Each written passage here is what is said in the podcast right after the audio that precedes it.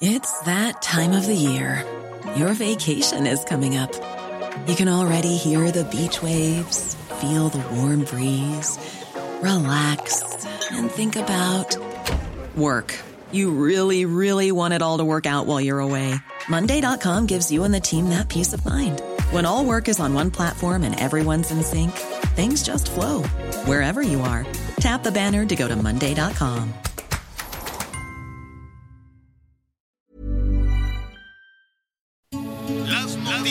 ¿Qué tal? ¿Cómo le va? Buenas tardes. Estás a punto de escuchar Yo soy Javier Alatorre. las noticias con Javier Alatorre. La vamos a pasar muy bien. Comenzamos.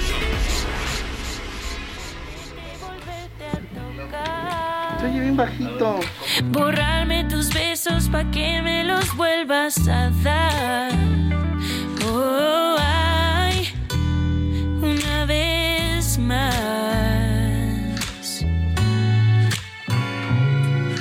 Pretende que ya no somos nosotros dos, que sea un amor prohibido, un escándalo.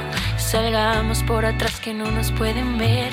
Qué La noche voz nos tiene está la esperando. Jimena Sariñana, la verdad. Le mandamos un, un saludo. ¿Cómo seguir Ella, pues, tiene? una carrera formidable. Se acaba de presentar ahí en Texcoco, en, en la Feria del Caballo, y no sabe qué tragedia, qué cosa tan terrible, porque fueron y le pusieron una golpiza a su equipo, a su productor. Espantosa, o por lo menos ella, eh, digo, no por lo menos, así fue, y además ella lo denunció a través de sus redes sociales. Ahora falta ver este, si fueron los organizadores de la feria, quién tiene la capacidad de entrar a los a camerinos, encerrar los camerinos, ponerles a golpiza a los músicos, a los productores. Ella afortunadamente dice que acababa de salir. Dice en sus redes sociales, estaba yo ahí con, recibiendo a una, una niña de sus admiradores, de sus fans después del concierto y se me fui y apenas iba en la carretera rumbo a la Ciudad de México cuando me llamaron que aquello era una masacre, que lo dejaron, bueno, lo, ya entró a quirófano, entraron a, a quirófano por lo menos el productor de Jimena, una cosa espantosa. Qué pena que las ferias, qué pena que las tradiciones eh, estén ya dominadas por la violencia. Ya todo es violencia en este país. Uno quiere ir a la Feria del Caballo y, la- te la piensas ahí en Texcoco. Y luego Texcoco que está en el ojo del huracán también por todas las cuestiones de tranzas y cosas por el estilo. Este, quieres ir a la Feria de San Marcos y bueno, pues te la piensas también, ¿no? Quieres eh, acudir, recuperar las calles, recuperar las plazas, qué calle, qué plazas y ya nos hemos, eh, qué terrible, qué terrible decir que, que no, no hemos normalizado, pero entendemos cuando dicen, ah, es que se están peleando la plaza. Una y otra vez, ¿no? Las autoridades cuando hay un incidente de violencia, ah, no, bueno, es que no podemos hacer nada porque como son bandas de criminales que están peleando la plaza. Qué terrible antes la gente era la que buscaba la plaza y uno tenía la idea de, que una plaza pues era una pues un, área con un kiosco donde la gente pues iba a caminar, a saludar, a socializar, a tomarse una nieve, un elote, lo que quieras y a platicar en un espacio para socializar. Y hoy resulta que la palabra plaza es un botín de, de- criminales. Qué feo, qué, qué- qué mal va esta situación de inseguridad. Cómo nos han fallado, todos nos han fallado en, en garantizar la seguridad. Le enviamos desde aquí un saludo a Jimena Sariñana. Vamos a, a investigar al ratito para ver qué fue lo que, qué fue lo que sucedió ahí en, en, eh, en la, en la Feria del Caballo, ¿no? Y qué tristeza, la verdad, que estas, este tipo de situaciones se estén, se estén perdiendo, ¿no? Por cierto, ahí en, eh, con Pati Chapoy en Ventaneando, aseguraron que el productor o el jefe de producción de Jimena se llama Luis Miguel Melche. Es muy famoso en el, en el medio de la música, en el medio de la producción musical.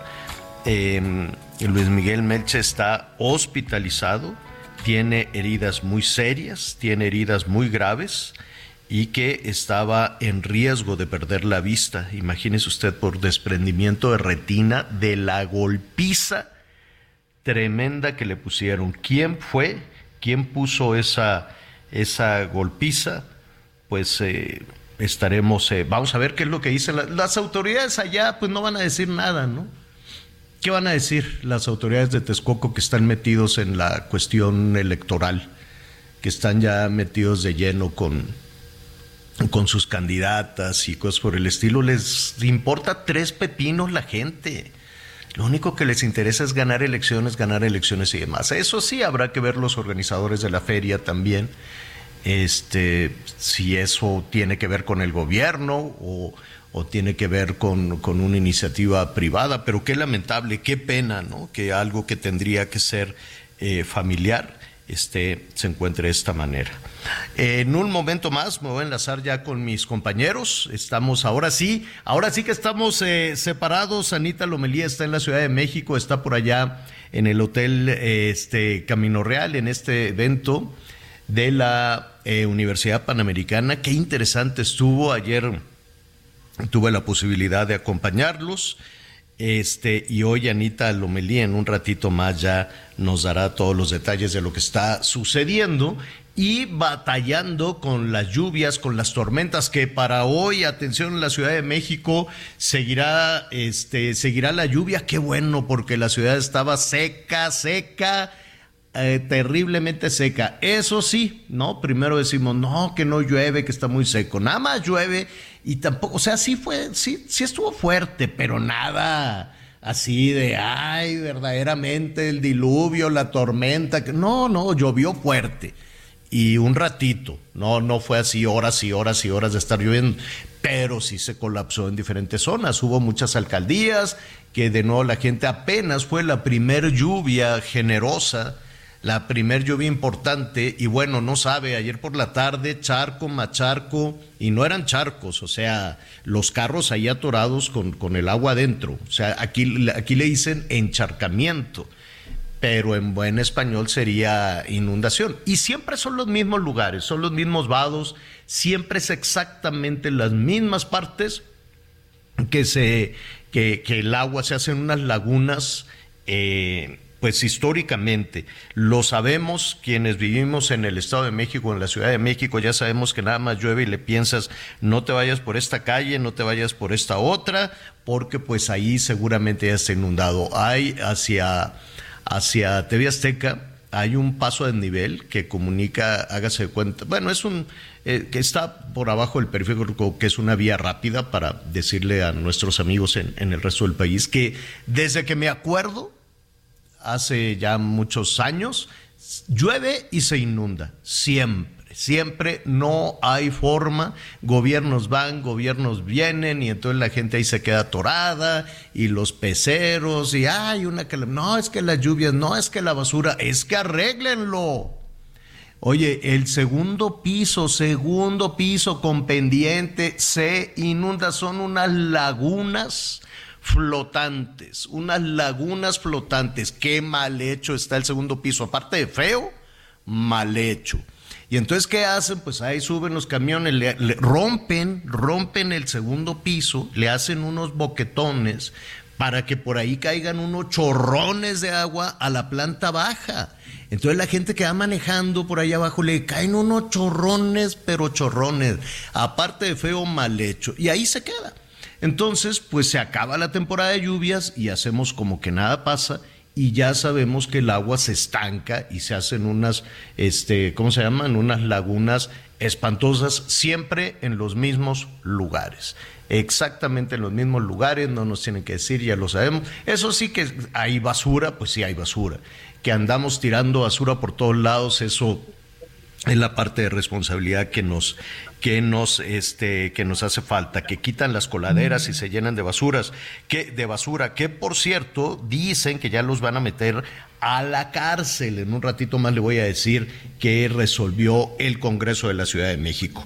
Cómo están déjenme saludar primero. Anita Lomelí cómo te va Hola Javier, ¿qué tal? ¿Cómo están? Muy bien, pues aquí la verdad es que muy entusiasmada, muy visitada, muy contenta en el Camino Real ya ves que se lleva a cabo pues esta jornada fantástica de jóvenes con tantas cosas que tienen que ofrecer, que decir, que opinar, con tantas propuestas. Y la verdad, pues es que de, es el quinto congreso de los jóvenes, impulsa el hoy forma el mañana. Bienvenidos, aquí dice, sí, pues bueno, está la Universidad Panamericana, ya está llegando tu helicóptero también aquí. Este, es un esfuerzo importante, Heraldo Media Group, Grupo Andrade, Grupo Imagen, Hospital Ángeles, en fin, es un trabajo en equipo porque los jóvenes tienen la palabra y la acción también. Oye, ayer estuvo Claudia Sheinbaum, Omar García Harfush, este eh, eh, Ninfa. Ninfa, Ninfita, Ninfa Salinas, no hombre, tuvieron una convocatoria muy Arturo importante. Elías, que por ahí pasó a saludarnos a la Arturo cabina. Elías Ayub, que me cae súper bien. Ahí estuvimos ahí platicando. De- déjame saludar a Miguel Aquino. ¿Cómo estás, Miguelón?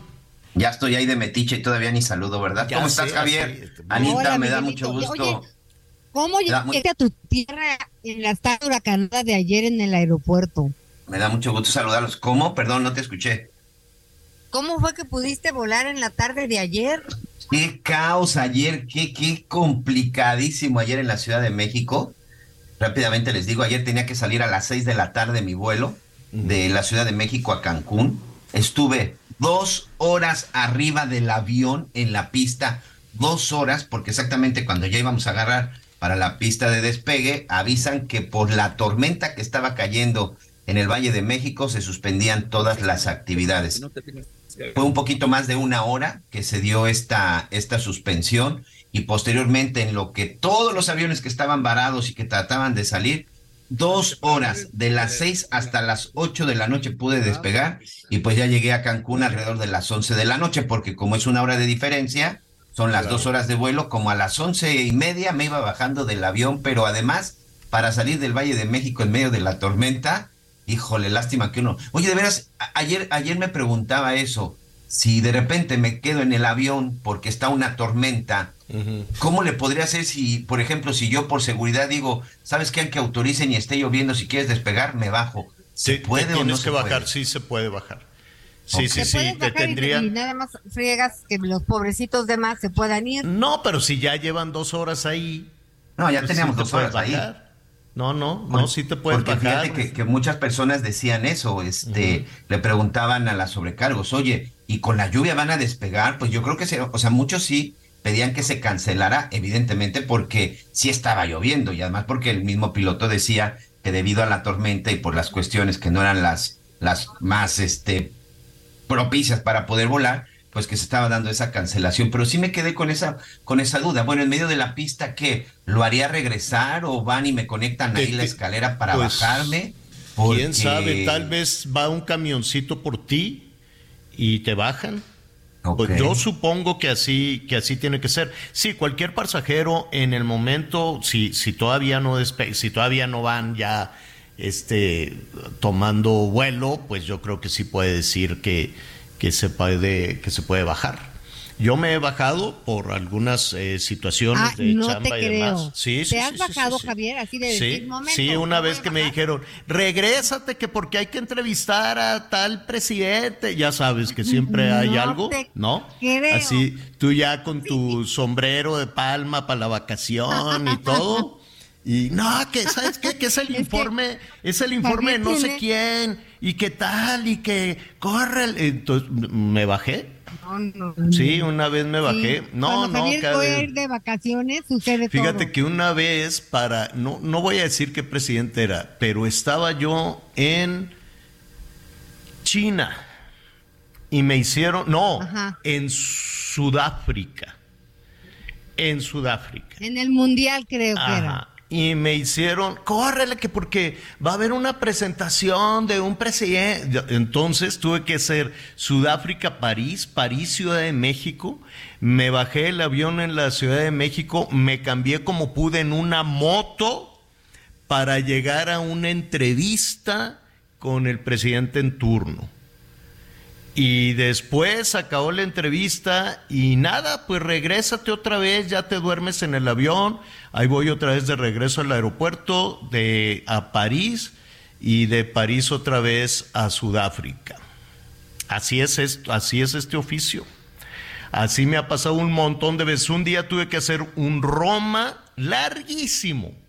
Roma, Los Ángeles, que está infame, Los Ángeles es horroroso, con todo respeto a nuestros amigos que nos escuchan allá en California, pero a mí Los Ángeles no me gusta, nada más he ido dos veces, bueno, una vez sí me gustó mucho, que desfilé, me dieron las llaves de la ciudad, lo agradezco muchísimo, estuvo todo muy bien. Y no me llevaba yo también con Sánchez Nájera, con, con Schwarzenegger, pero bueno, no importa. Este, y, y en otra ocasión tuve que volar de Roma, un vuelo sempiterno hasta Los Ángeles, llegué agotadísimo. Bájate del avión en friega, te cambias, te dañas no sé qué para un evento de medios. Ahí este, en Los Ángeles, alfombra roja, no sé qué y ya sabes cómo son ahí los gringos. No, y mira, ya hay mucha comida y hay de tomar. Le dije, no quiero ni comer ni beber nada. Yo lo que quiero es que ya se acabe esto porque estoy agotado. Me dormí un ratito y al otro día, así, todo fue en el mismo, en el mismo evento, en el mismo. Al otro día, ahí te voy de regreso hasta Roma a seguir con la transmisión de esto del Papa. Que por cierto, el Papa está en el hospital, aprovechando pues, y al ratito les cuento más, al ratito les cuento más de estas, ya, y tú también, Anita Miguel, cuando los han tenido que bajar de los aviones, porque, pues porque hay que entrevistar a alguien. Bueno, a ver, el Papa está en el hospital, el Papa Francisco, pero calma, calma, es de rutina. El Papa tiene una cosa en las rodillas dolorosísima entonces, pues no, no se quiere operar, no nada, él aguanta. Todo, ¿Sabes también quién andaba con eso? Este, eh, el Papa Juan Pablo II tenía un dolor en las rodillas, era una cosa impresionante. Entonces tienen este mal, ya está grande el Papa, el Papa Francisco, y este se fue, en este momento está ahí en el Policlínico Gemelli, en Roma, Digo el Policlínico Gemelli porque es ahí donde siempre atienden a, los papas. Oye, pero 86 años se te hace muy grande. Eh, para el ritmo de vida y para la forma en la, en la que viven los papas, uno parecería que viven ahí en un palacio. Ay, que no, hacen nada. No, no, no, no, no, no, no, viven en Santa Marta. Es helado, frío el Vaticano y este y viven pues muy muy muy elementalmente, ¿no? Están bien cuidados, están bien cuidados, evidentemente. Y en el caso del Papa Francisco más, ¿eh? Porque incluso él decidió no estar en las habitaciones papales en las que todavía estuvo Benedicto y Juan Pablo II, aunque ahí sí da el ángelus todos los domingos, él vive en la en el mismo departamento que está a un costado también de la de la, de la Basílica de San Pedro Javier que tenía desde que era obispo, ¿eh? Este, Oye, pero es que... yo, tuve oportunidad de, estar en esta audiencia eh, pública del miércoles eh, en el mes de diciembre, que nos vimos por allá, y sí, hacía un frío tremendo, y él está, eh, tiene alrededor algunas calefacciones de estas de gas, pero pues él está ahí todo el tiempo, ya todo el tiempo en silla de ruedas, Incluso cuando sale en el papamóvil y hace el recorrido todo el tiempo en silla de ruedas. Sí, ya Pero él sigue haciendo todas sus actividades, ¿eh? Sí, todo sentado. Y luego una cosita. Dijo que le volvieron a, se le volvieron a presentar esto de la diverticulitis. También. Que lo, que el año pasado, bueno, en el 21, pues lo sometieron a una operación que, si no me acuerdo, le extirparon 33 centímetros del intestino. Pero pues han regresado estas cuestiones, más su rodilla que pues le ha limitado los desplazamientos. Primero Dios, que todo esté bien, porque viene Semana Santa y la verdad es que es muy importante escucharlo, es un símbolo, y pues todo lo que, todas las actividades que realiza, ojalá pueda regresar a esto. Sí, lo más, lo más probable. Fue un chequeo de rutina, allá que lo estén checando, también estaba tenía esos padecimientos. ¿Sabes quién también? Y me encantaba ir a saludar a, a, a Monseñor, al cardenal este. Eh, ah, pues mira, Cardenal Javier Lozano, ¿no? Ah, sí. Pero ese, era el cardenal. Y este, qué cosa, él, él, llevaba durante mucho tiempo, llevó el dicasterio de salud, eh, que es algo así en el tema del Vaticano, algo así como, la, como si fuera el secretario de salud de todo, de, de todo el mundo católico. Y era inteligentísimo. Él era de, Zacatecas, creo, pero vivió en Michoacán mucho tiempo y luego pues allá en Roma hasta que falleció. Entonces me encantaba ir a visitarlo porque platicabas extraordinariamente bien. Sí lo cuidaban mucho en su dieta, sí quería, pues me invitaba ahí a, a, comer a, su casa y pues le daban, ya sabes, la verdurita cocida y cosas por el estilo. Pero luego a las, a las monjitas, eh, no, las michoacanas eran las monjitas, simpáticas y enteradas, pero enteradísimas de todo el tema del narco, las negociaciones, esta percepción de que los gobiernos andan ahí eh, medio involucrados con los malosos, se, tiene, se saben en el mundo desde hace mucho, no es un asunto nuevo. Entonces me decían, oiga, que Peña Nieto va a negociar con el narco, que no sé qué. Le dije, no, pues no lo sé déjenme, déjenme ver, pero estaban enteradísimas las, las, religiosas, las monjitas, y hacían un volteo de piña que no sabes qué cosa. Entonces iba yo en las tardes a tomarme el cafecito ya que terminaba de grabar mis notas y todos mis reportajes, porque yo me quedo temporadas larguísimas en Roma, me, he quedado pues varios meses. Entonces en las tardes iba por mi, mi pastel y mi rebanada de pastel que hacían las monjitas y mi café y entonces platicaba, o un corneto, que es como un croissant, el, corneto, y luego pues las acompañaba al mandado y, muy, muy bien, pues la verdad es que esperemos que se recupere. Y a propósito del Papa Francisco, mucho cuidado porque andan unas fotografías con inteligencia artificial que ponen al Papa con, lo pusieron con un abrigo blanco padrísimo como de nieve, ¿no? Pero no es él, es, inteligencia artificial, así como que, ah, el Papa anda esquiando. Yo, sí me la creí, yo sí me la creí, yo dije, pues yo lo veo muy bien para que le duelan tantas cosas. No, no, no, es, es inteligencia artificial. Sí, sí, sí, súper moderno así, con su lente oscuro, un chamarrón blanco padrísimo y este, sus botas, todo, ¿no? Unos super tenis. Pues yo creo que Mira, para el humilde que es el Papa, tal vez todavía anda usando. Yo le regalé unos tenis, le regalé, unos vans, que son así de metedera nada más. Le dije, Santo Padre, le traigo aquí estos tenis para que no ande batallando con las agujetas. Ay, muchas gracias. Unos tenis, unos vans, pero no de, de, cuadritos, sino le regalé unos vans de blancos, grisones, como grisecitos y nada más de metedera, así sin, sin agujetas ni nada, como los que usan los chavos, que les da flojera abrocharse las agujetas, que andan con sus vans. Entonces le regalé sus vans al, al Papa, yo espero que pues que todavía los tenga, si no le voy a ir a regalar unos muy pronto. Y sí, pues las fotos estaban increíbles, pero no, ojalá Ojalá este, no, está malito. Mandó, pidió oraciones el Papa, se acordó de México hoy. Hoy es, hoy los miércoles es la audiencia pública allí en el Vaticano, va muchísima gente, van muchos este, mexicanos, siempre hay banderas de, mexicanos ahí, y entonces el Papa pidió oraciones por los migrantes. Ahorita vamos a hablar de toda esta situación. Pidió oraciones por, por, por esta tragedia. Dice que el Señor lo reciba en su seno, que esperemos que así sea estos migrantes que murieron cada vez que yo tuve pesadillas ayer porque eh, qué, muerte tan horrenda, qué muerte terrible, encerrado con el fuego. Y ayer aquí lo decíamos, Javier, antes de que se diera a conocer el video, te decía que aquí yo había platicado con algunas personas que estaban allá que los habían dejado encerrados. Así es. Que la cantidad de personas que habían era porque los encerraron porque simple y sencillamente en cuanto empezó el incendio y no supieron qué hacer, agarraron y los dejaron encerrados. Y aunque me digan amarillista, ¿eh? porque ahora resulta que si habla del caso de los migrantes, eres amarillista. O sea, pero yo creo que amarillismo no es hablar de un asesinato, porque no sé qué nombre le vayan a poner, porque aquí le cambian el nombre a todo. Pero lo del día de ayer, Javier, fue un asesinato, fue un, un, homicidio. Es un crimen y también estuvo terrible, digo, yo entiendo que apenas se estaban eh, nutriéndose de información, pero las voces que trataban de hacer responsables a los propios migrantes de su destino, es decir, no, pues es que ellos le prendieron fuego, pero está cerrado por fuera. Ábrele la puerta. ¿A dónde se van a ir? ¿A dónde se van a ir? A la esquina de ahí mismo de Ciudad Juárez a seguir pidiendo limosna y a seguir limpiando vidrios. ¿O a dónde iban a irse corriendo? ¿A los Estados Unidos? O se iban a ir corriendo a, Guatemala, a, Venezuela.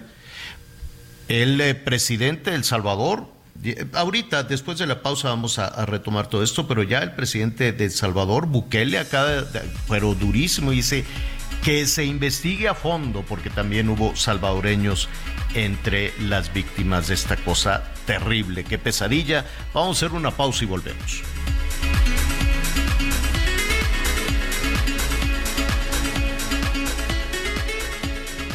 Conéctate con Javier a través de Twitter, arroba javier-alatón. Sigue con nosotros. Volvemos con más noticias. Antes que los demás. Todavía hay más información. Continuamos. Las noticias en resumen. Un menor de 13 años se lanzó desde el segundo piso de una primaria en el municipio de Córdoba, Veracruz. Aparentemente el adolescente era víctima de bullying por parte de sus compañeros de escuela. Elementos de la Guardia Nacional decomisaron 100 mil litros de combustible presuntamente robado en la carretera Monterrey-Reynosa en dos eventos distintos. Más de 40 bomberos en Zapopan, Jalisco, lograron contener y sofocar un incendio en las laderas del Cerro del Tajo. El fuego arrasó con tres hectáreas de pastizales y basura en el lugar. Y hoy el dólar se compra en 17 pesos con 58 centavos y se vende en 18 pesos con 61 centavos.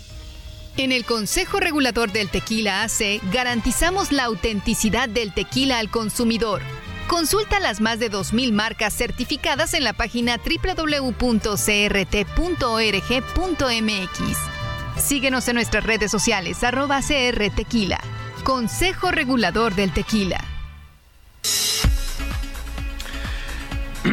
Bueno, eh, ya le ya le comentaba que Bukele, el presidente de El Salvador, sí alzó, alzó la voz, dijo que demanda una investigación seria y una investigación a fondo de lo que sucedió allá en eh, Ciudad Juárez, condenó eh, la actuación de, de, pues, del personal allí en migración, todo lo que ah, se vio en ese en ese video, en este centro de detención, y pide, déjeme decirle, acá está Nayib Bukele, pide que una, se lleve a cabo una investigación, exige una investigación exhaustiva en un comunicado emitido por parte del gobierno de El Salvador. Antes de ir a con Reinaldo Lara, sí, dime, Miguel. Te iba a decir, por cierto, eh, el que verdaderamente no sé, no quiero utilizar ningún calificativo, pero el que de plano se quedó callado,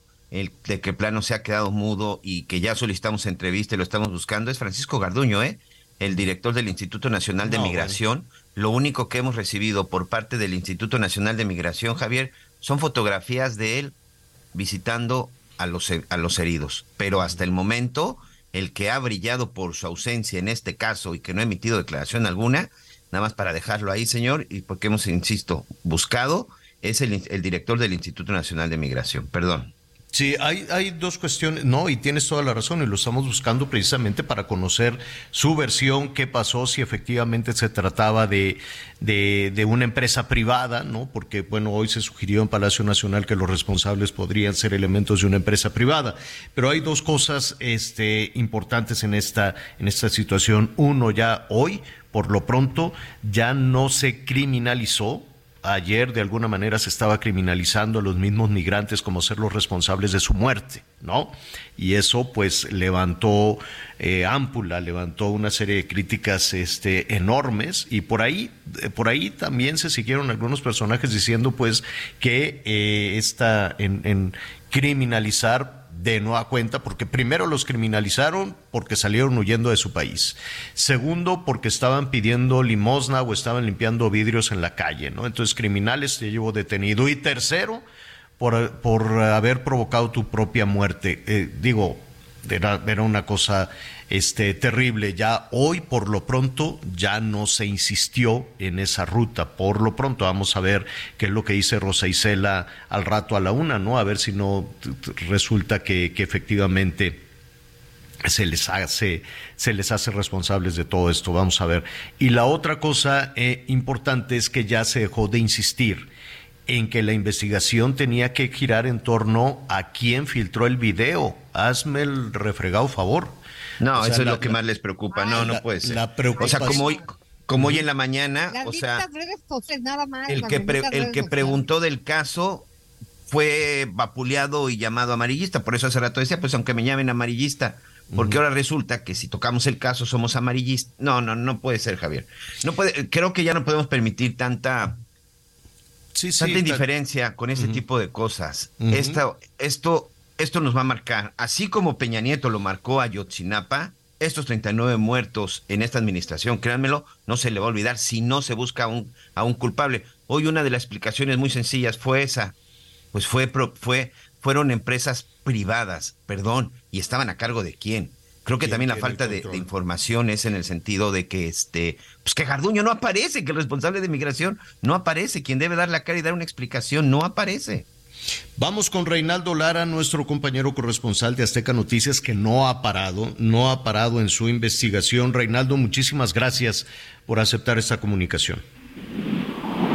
Buenas tardes, Javier, Anita, Miguel. Seguimos acá en, torno a esta lamentable situación de los migrantes. Hace unos minutos estuvimos al exterior del servicio médico forense, acá en la zona sur de Ciudad Juárez.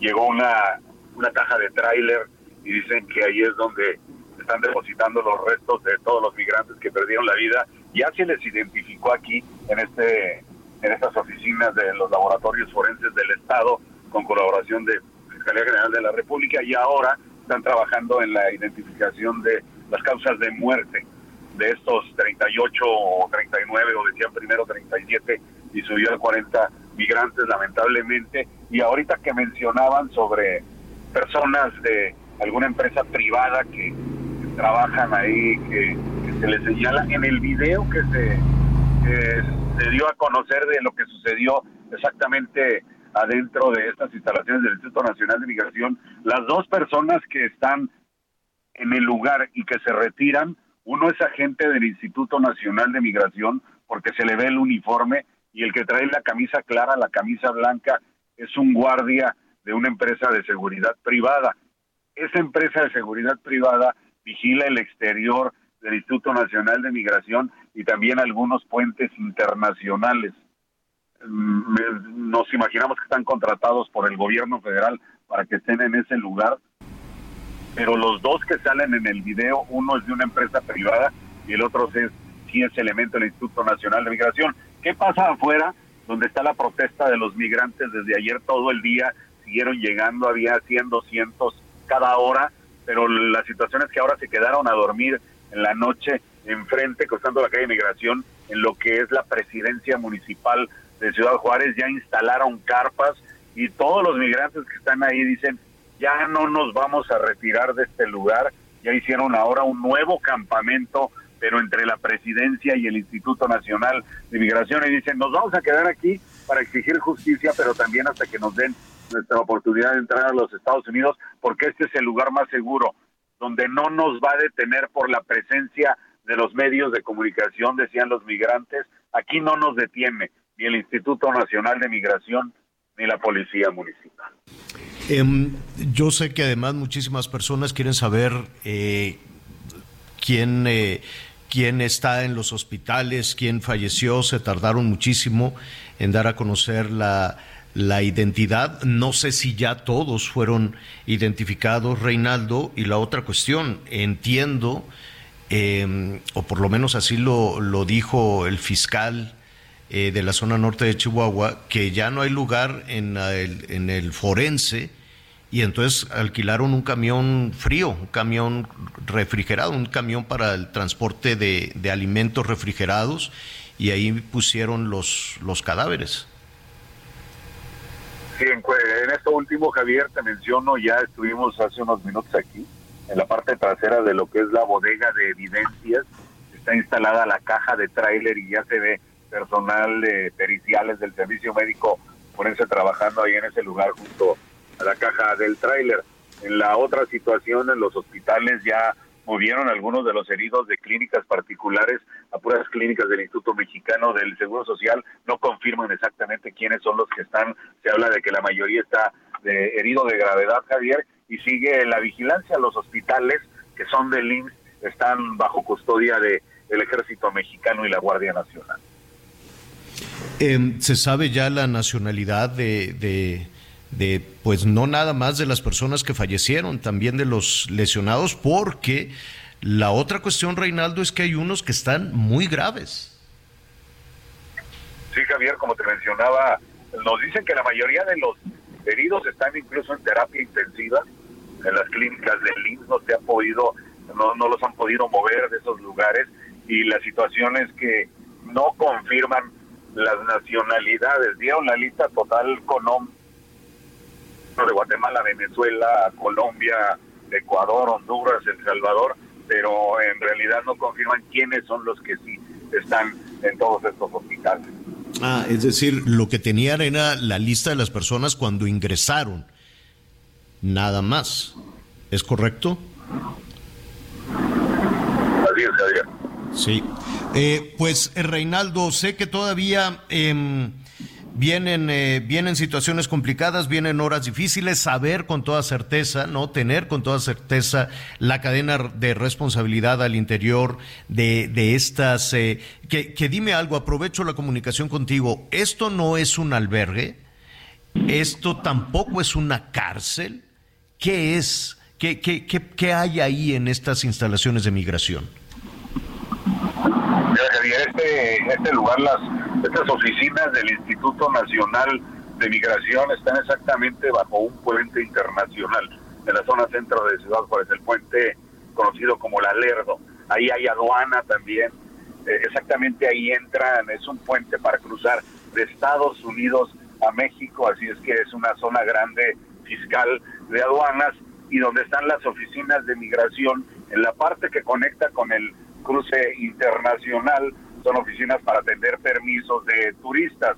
En la parte trasera es un lugar donde resguardan a migrantes antes de que llegara esta oleada de migrantes de la cantidad de gente que viene intentando llegar a los Estados Unidos. Ahí nada más resguardaban a, a migrantes o a extranjeros cuando iban a ser extraditados o cuando iban a ser deportados, incluso hasta hubo un tiempo que ahí llegaban los menores de edad deportados de los Estados Unidos, los menores mexicanos. Hay celdas porque ahora en ese lugar Javier se resguarda a todos los migrantes cuando ya van a ser llevados a otro lugar, que van a ser llevados al sur del país, porque únicamente ingresan ahí migrantes que no tienen documentación para estar legal en nuestro país. Hicieron los operativos en las calles para retirar a los migrantes y de todos los que se llevaron, los llevaron primero a esas oficinas, verificaron, según mencionan agentes de migración y de la Policía Municipal, sus documentos, todos los que participaron en estos operativos, revisaron sus documentos y quienes no tenían el permiso de estar legal fueron los que se quedaron ahí. Ya cuando les avisaron por la tarde que los iban a trasladar al sur del país fue cuando comenzó la situación del amotinamiento y del Probablemente los dejaron encerrados, no les brindaron ayuda inmediata, pero por eso hay celdas, porque ya de ahí no pueden salir hasta que los suben a un avión, perdón, un avión o un camión escoltados por Guardia Nacional y llegan a su destino en el sur del país. Eh, finalmente, Reinaldo, ayer eh, pues hubo muchísima confusión, hubo de hecho pues un, un enfrentamiento entre las corcholatas, entre los eh, candidatos eh, o aspirantes a la candidatura de Morena a la presidencia de la República, el secretario de Gobernación, el secretario de Relaciones Exteriores, se señalaron mutuamente. Pero independientemente de lo político, de los raspones en lo electoral, que seguramente van a tener todos, toda la clase política, este, el canciller había dicho que ya habían sido entregados a la Fiscalía General de la República los presuntos responsables de esta tragedia. Y, bueno, pues eh, de, inmediato los medios de comunicación queríamos saber quiénes eran los presuntos responsables de esta tragedia que fueron entregados a la fiscalía, pero pues al parecer no fue así y estaríamos esperando, eh, por, lo pronto hoy por la mañana se señalaba que se haría una investigación sin impunidad pero ¿sabes tú si alguno de los trabajadores de, de, la empresa privada o trabajadores que estén en la nómina del Instituto Nacional de Migración fueron entregados ya a la Fiscalía?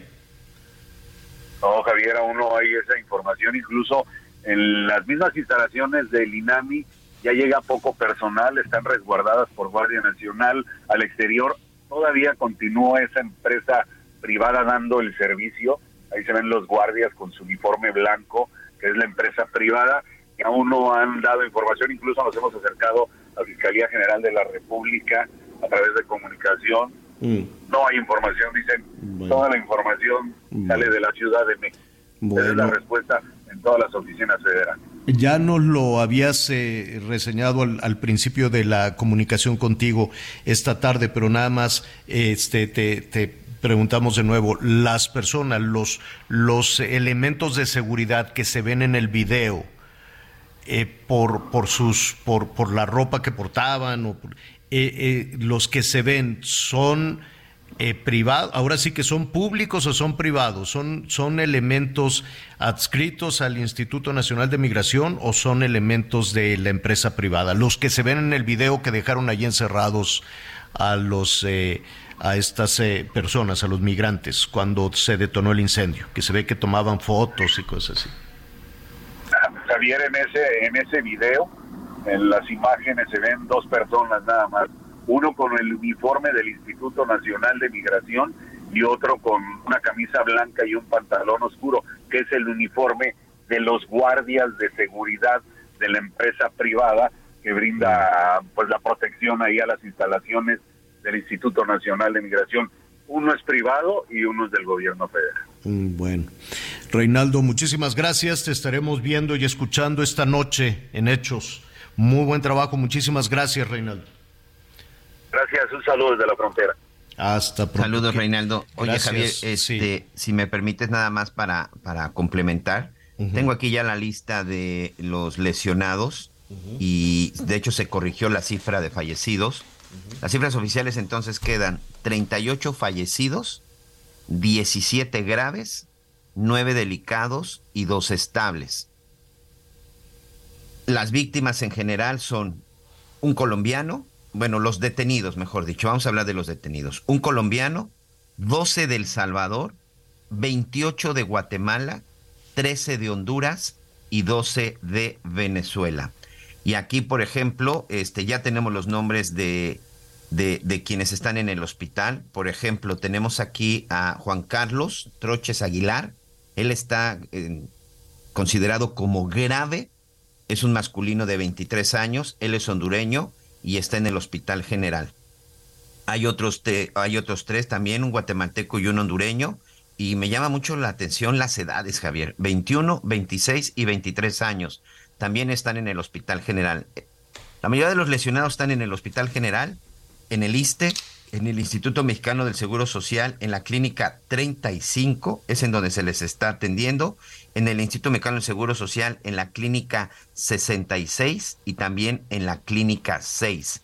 Aquí, por ejemplo, tengo también Brian Eduardo Flamenco Quinteros, masculino, 27 años del Salvador, también su situación es grave y está en el Hospital General.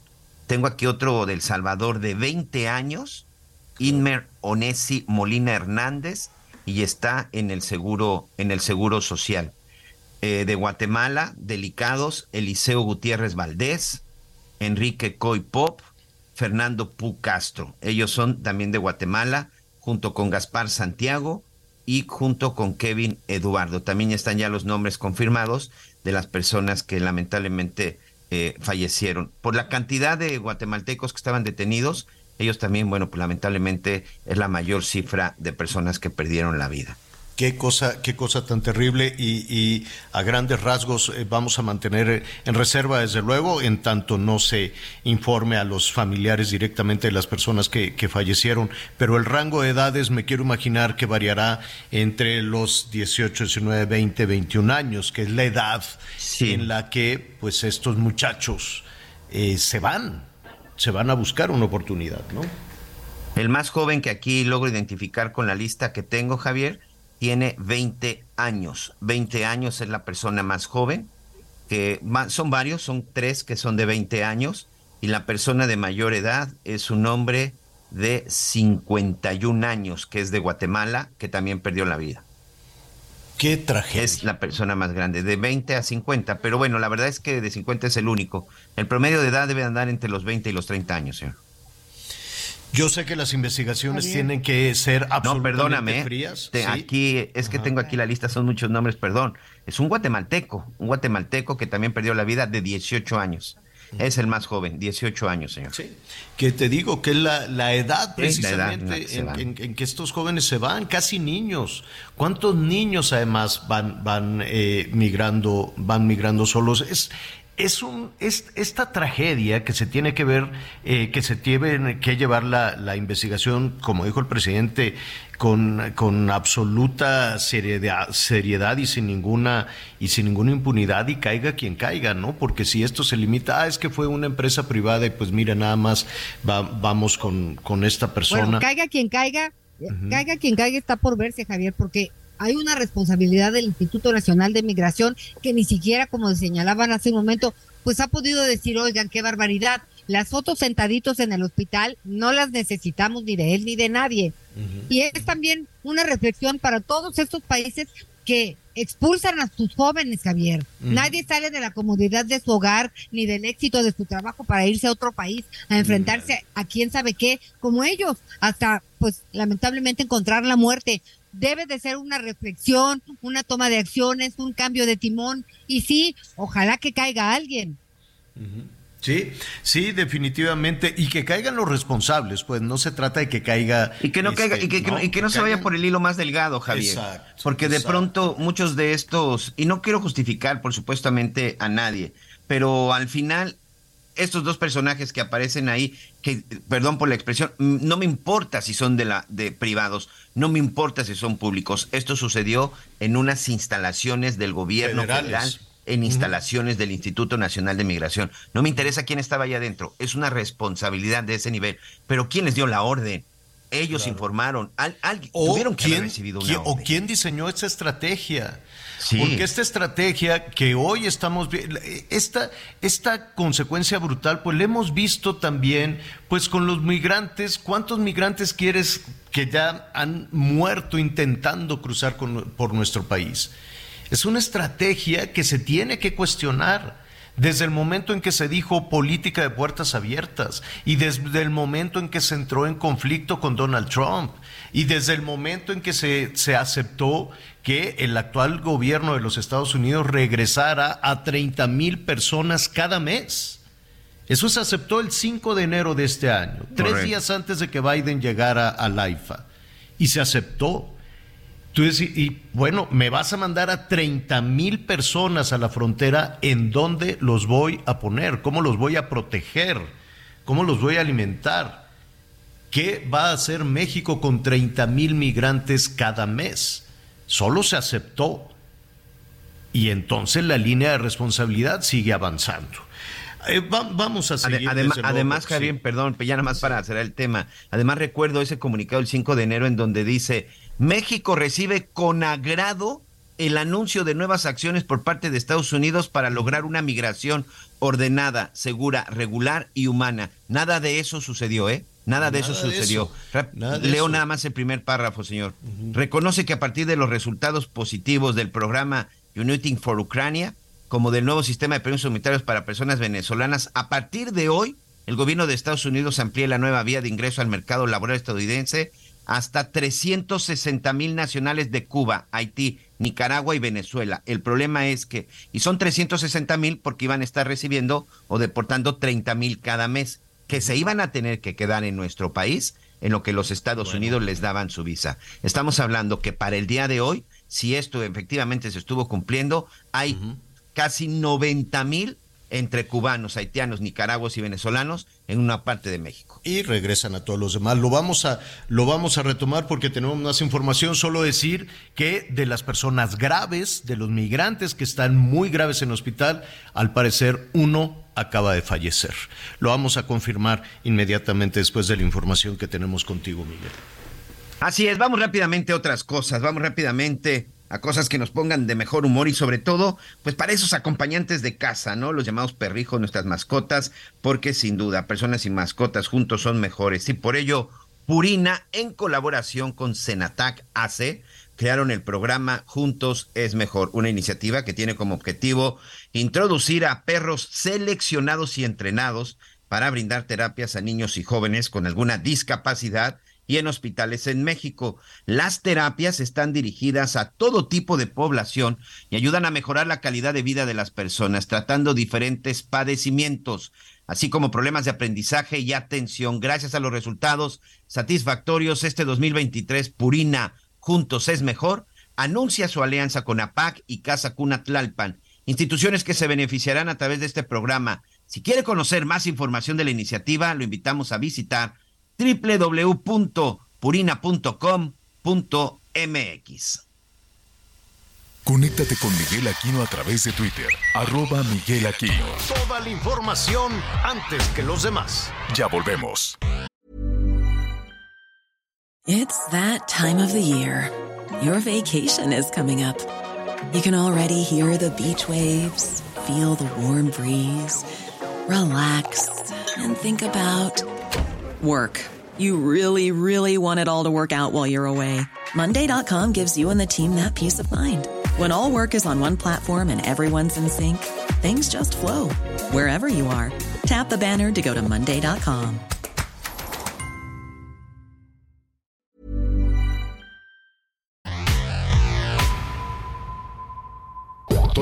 más información. Continuamos. Pues esta mañana se registró un microsismo en la Ciudad de México. Las autoridades informaron que el movimiento se percibió en la zona de Miscuac, en la Ciudad de México. ¿Les parece si con esto nos vamos a un recorrido por el país?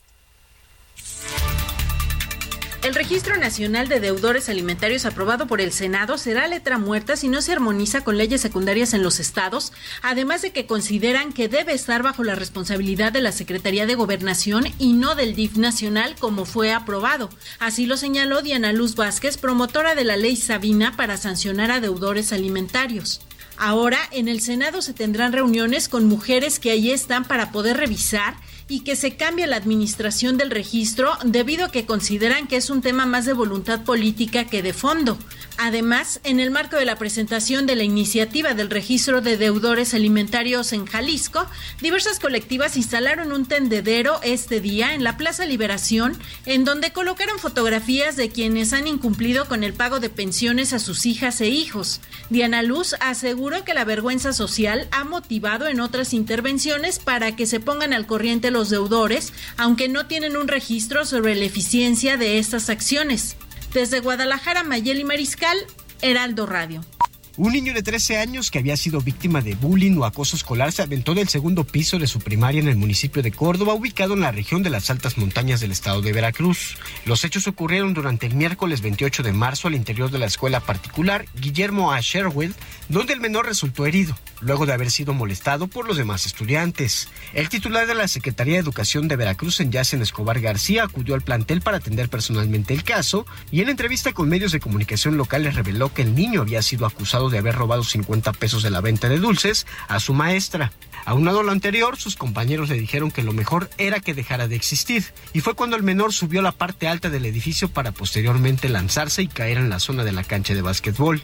El adolescente resultó con fracturas en el brazo derecho y la pierna izquierda. Fue atendido por paramédicos de la Cruz Roja y trasladado a la clínica número 8 del Instituto Mexicano del Seguro Social. El secretario de Educación dialogó con la madre del menor, verificó el estado de salud del estudiante y posteriormente se dirigió a la escuela para atender el caso.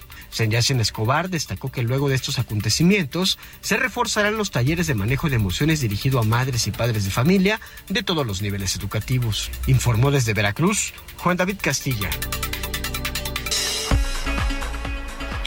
Oiga, eh, pues hay muchas personas, eh, en un momentito más vamos a retomar esta, eh, más, más detalles alrededor de toda esta situación dramática de los, de los migrantes, lo que está sucediendo también en Tapachula, ya comienzan a registrarse algunas, algunas protestas. Pero, a ver, aquí hemos hablado de, de estos bandidos, los de gota a gota, Miguel, que andan prestándole Miguel Anita, que le prestan gente eh, que le prestan dinero a las personas cuando lo ocupan hacia fin de año o que de pronto pues se quieren ir de vacaciones y dicen, oye pues agárrale allí un dinero o en situaciones apremiantes, ¿no? También gente que necesita el dinero. O te obligan, ¿eh, Javier? En muchos casos los obligan a agarrar el préstamo. Bueno, por eso, pero pues personas que se ven muy apretadas, que necesitan la medicina, que necesitan el dinero para lo que tú quieras y mandes. Todos los días hay que pagar algo. No sé si a ustedes les pasa, pero todos los días, antes de los buenos días, te dicen hay que pagar esto, hay que pagar aquello, hay que pagar el otro. Es un agobio y pues no hay dinero que alcance. Entonces, Omar García Harfush acaba de anunciar que agarró a unos malandros de estos, a unos vinculados a, ¿a qué? ¿A cómo se llama? Gota Gota. Gota Gota, Javier.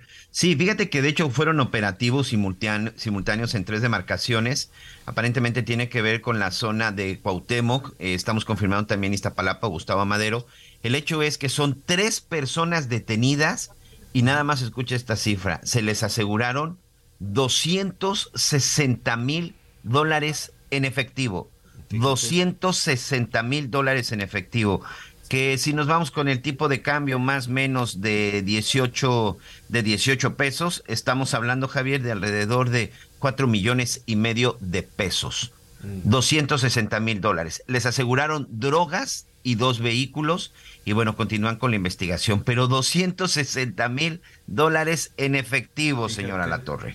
Pues es la mitad de lo que llevó, bueno, el representante Morena en el INE era de pancholares, yo creo que era fake el, el, dinero, ¿o no? Ya ves que se presentó con 9 millones de pesos en efectivo, casi 10 millones de pesos en efectivo. Este, no sé si ya después se aclaró de si esa situación, en efectivo los puso así sobre la mesa como para decirle a los, ya, ya sabes, a este el que se va, el... el em, Lorenzo Córdoba. Eh, no, eh, este, em, Dios santo, se me fue, se me fue el nombre, este que reinstalaron y luego lo volvieron a... ah, Edmundo Jacobo. El Edmundo Jacobo. Te vas a ir con esta cantidad de dinero. Y dije, ¿cómo? ¿De, ¿De, dónde sacaste nueve millones de pesos en efectivo para llevarlos ahí a la, a la audiencia del INE? Quiero suponer que era falso, quiero suponer que eran pancholares, no lo sé porque si agarraron a los de gota a gota con cuatro millones y medio, pues de dónde este señor se anda paseando con nueve millones, por muy político que sea, por muy militante de Morena que sea, yo creo que tiene que explicar. Pero, pues me queda claro, quiero suponer que era que era este, lo vamos a investigar, porque ya con tanta situación, con tanto jaloneo, ya se, se, se nos, eh, se nos van agolpando ahí toda, todas las situaciones, todos los acontecimientos. Oiga, este, hay protestas en Tapachula, hay manifestaciones también por lo que, por lo que ha este, sucedido. También es cierto que habrá, pues, algunas, este, habrá quien quiera, pues, eh, sí hay preocupación, me queda claro que sí hay preocupación de los migrantes y de diferentes organizaciones, tanto en el norte como en el sur, como en el sur del país. Sin embargo, pues habrá quien quiera también aprovechar, asusar y utilizar esta, esta situación para, pues, eh, para ingresar, ¿no? Sobre todo los traficantes de personas, ingresar a un mayor número de personas. Pero eso es otra situación, eso es aparte. Hay protestas en la estación migratoria siglo XXI, allá en Tapachula, que los habitantes de Tapachula también están batallando muchísimo, tampoco ven, ven la suya, llegaron, eh, iban justo cuando iban eh, a tratar de, de, ingresar a las instalaciones de, de la migra mexicana, de, de la estación migratoria con un autobús, pues se encontraron con la protesta, entonces los migrantes comenzaron a escapar, comenzaron a salir por, por estas ventilas que tienen la parte superior, los autobuses por ahí salieron, este, si ya se estaban escapando por ahí, pues ya de una vez el chofer que les abra la puerta, si no puede avanzar el vehículo, si ya se están saliendo por las ventanas y por el techo y están brincando y se están lesionando por, por saltar del techo del autobús, un autobús muy grande, pues a, dónde, ¿a dónde se van a ir? Claro que si les abre la puerta el chofer ha de decir, pues entonces al rato al que van a detener es a mí, ¿no? ¿Por qué? ¿A qué vamos con esto? Que me queda muy claro que no hay un protocolo y los hemos visto cuando se desborda la situación, en particular en, Chiapas, en Tapachula, eh, nos hemos dado cuenta que no tienen un, un protocolo de actuación, porque no es la Guardia Nacional, no es el ejército, son elementos de eh, migración, no son necesariamente policías y ahí pues también habrá que tomar en cuenta toda, toda esta situación. ¿Qué está pasando? ¿Cómo se ha agudizado toda esta situación? Desde hace muchísimo, desde hace muchísimo tiempo, pero desde este anuncio de fronteras abiertas en nuestro país y después los reclamos de Donald Trump, y Donald Trump decía tienes que poner al ejército, es más, el amigo, ya ves que ahora el gobierno mexicano quiere mucho a, Donald Trump, él había dicho, ya le di órdenes al ejército mexicano que me mande ahí a unos 10 mil elementos a contener a los migrantes en la frontera, en la frontera de Chiapas. Era un asunto insultante y aquí pues entre que sí se decía, pero no se decía nada, porque además estaban amenazando con ponerle aranceles.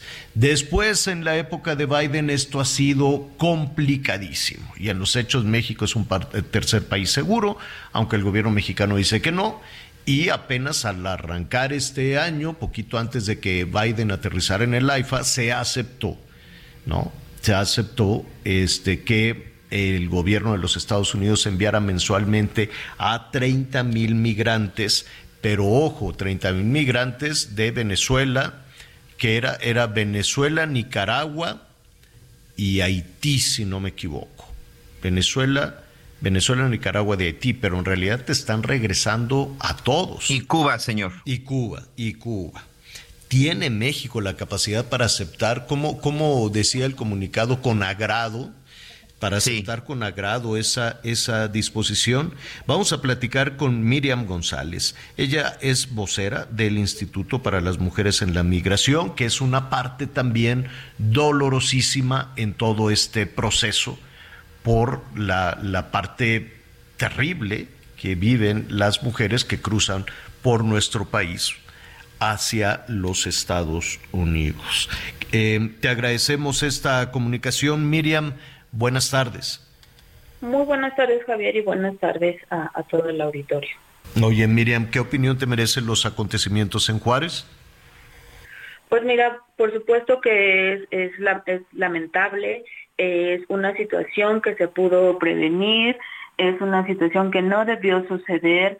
Se ha insistido por muchos años, no solo desde las organizaciones de la sociedad civil en México, también llamados internacionales que las detenciones migratorias deben de ser solo excepcionales y sin embargo en México es la regla, pero además se ha demostrado cómo las condiciones internas de las estaciones migratorias pues son condiciones de hacinamiento, son condiciones precarias que no garantizan un mínimo de dignidad. No es el no es un evento aislado, ha sucedido, digamos, casos emblemáticos en los últimos años.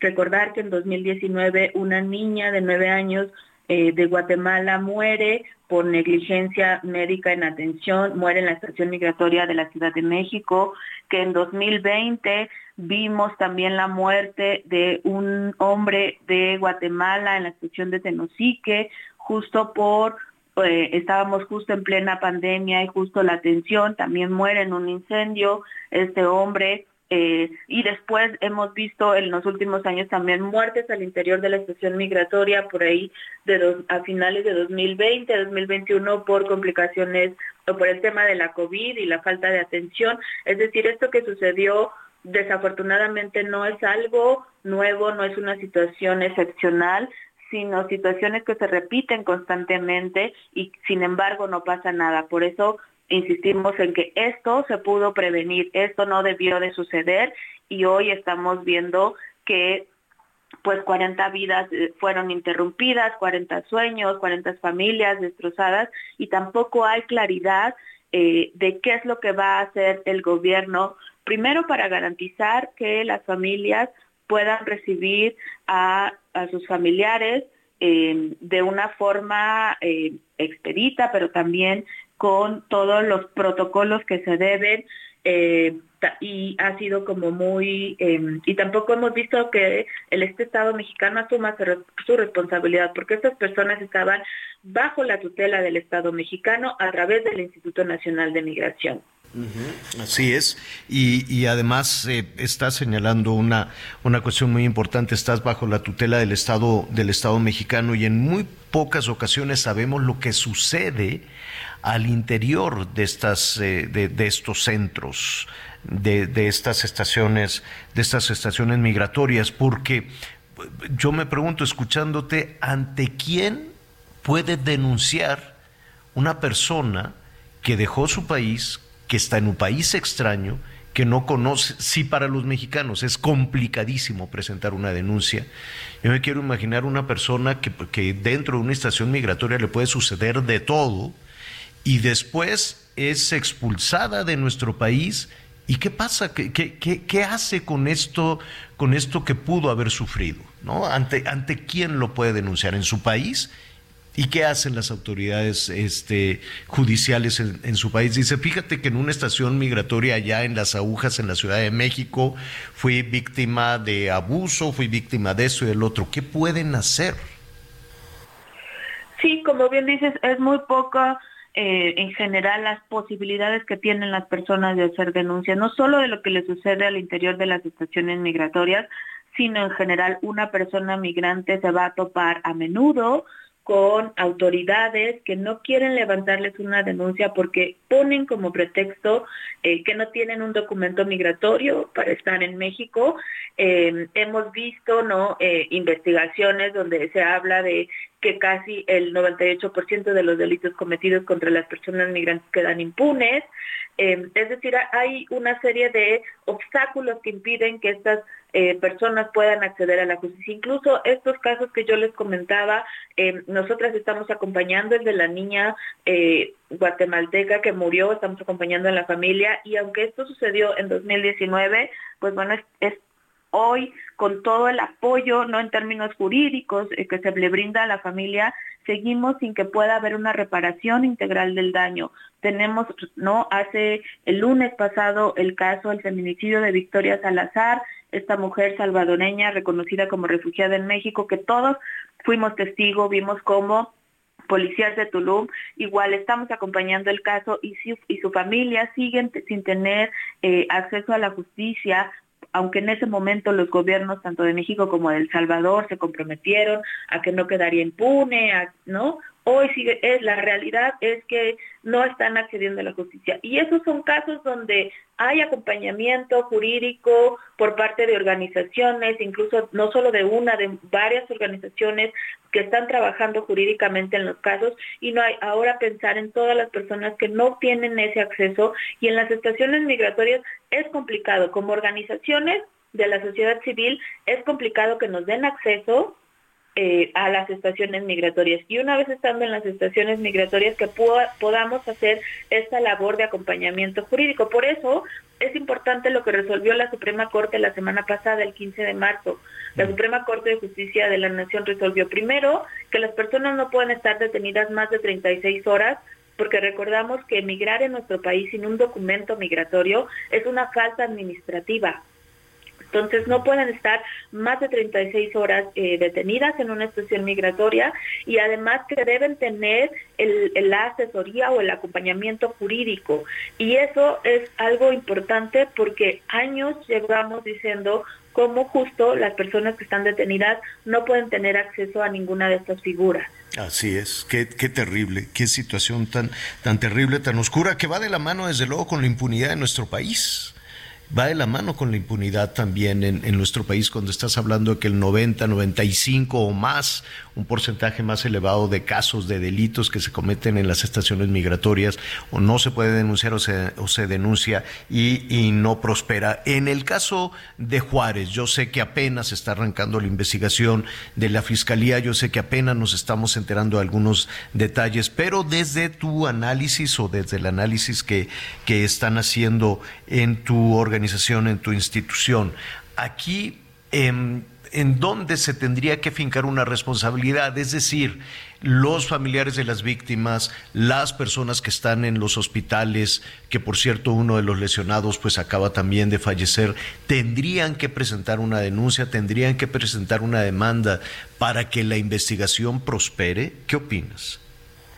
Mira, eh, como bien dices, por un lado estamos recién iniciando como este este proceso eh, ¿no? De, análisis, de reflexión, pero sin duda es importante primero que efectivamente haya una responsabilidad desde, ¿no? desde, digamos, las altas esferas eh, de una manera coloquial, porque esto, esto que vimos, además de, de todo lo que ya les contaba, es resultado de la política migratoria de contención de este país y una política migratoria que vemos que una y otra vez eh, está, está dirigida no solo a frenar la migración, sino también que hace mancuerna con el gobierno de Estados Unidos para eh, implementar políticas que están destinadas a la contención y que en ese sentido tampoco hay una claridad de cuáles son estos compromisos que México asume y cómo va a garantizar que esta población eh, tenga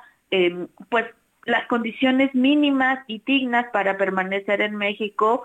Eh, entonces, no solo es eh, investigar a quienes en lo inmediato eh, no permitieron que, las, que estas personas salieran y, que tenemos estas consecuencias, sino también el propio comisionado del Instituto Nacional de Migración y la propia responsabilidad de Secretaría de Gobernación, de la Secretaría de Relaciones Exteriores, porque todo esto no es Sí, es una cadena de responsabilidades. Exacto, no es solo eh, el mando que eh, no que estaba en ese momento en la estación migratoria. Esto esta cadena. Vimos en días pasados, eh, antes de que sucediera esta situación, cómo está, se estaba deteniendo a personas, sobre todo familias que estaban en, en calles de Ciudad Juárez, ya sea vendiendo dulces o pidiendo dinero y eran detenidas muchas de estas familias tenían documentos para eh, no de estancia migratoria regular en México y sin embargo fueron detenidas y esa es otra cosa que tiene esta política migratoria de contención y es la criminalización de las personas pero también de la pobreza Sí, criminalización, bueno, en, en, varias ocasiones. Anita Lumelí te quiere, te quiere preguntar. Anita. Gracias, Javier. Oye, querida Miriam, y además, dejar algo muy claro. Estamos hablando de personas, de seres humanos. Si le vas a decir sí, atiéndelos.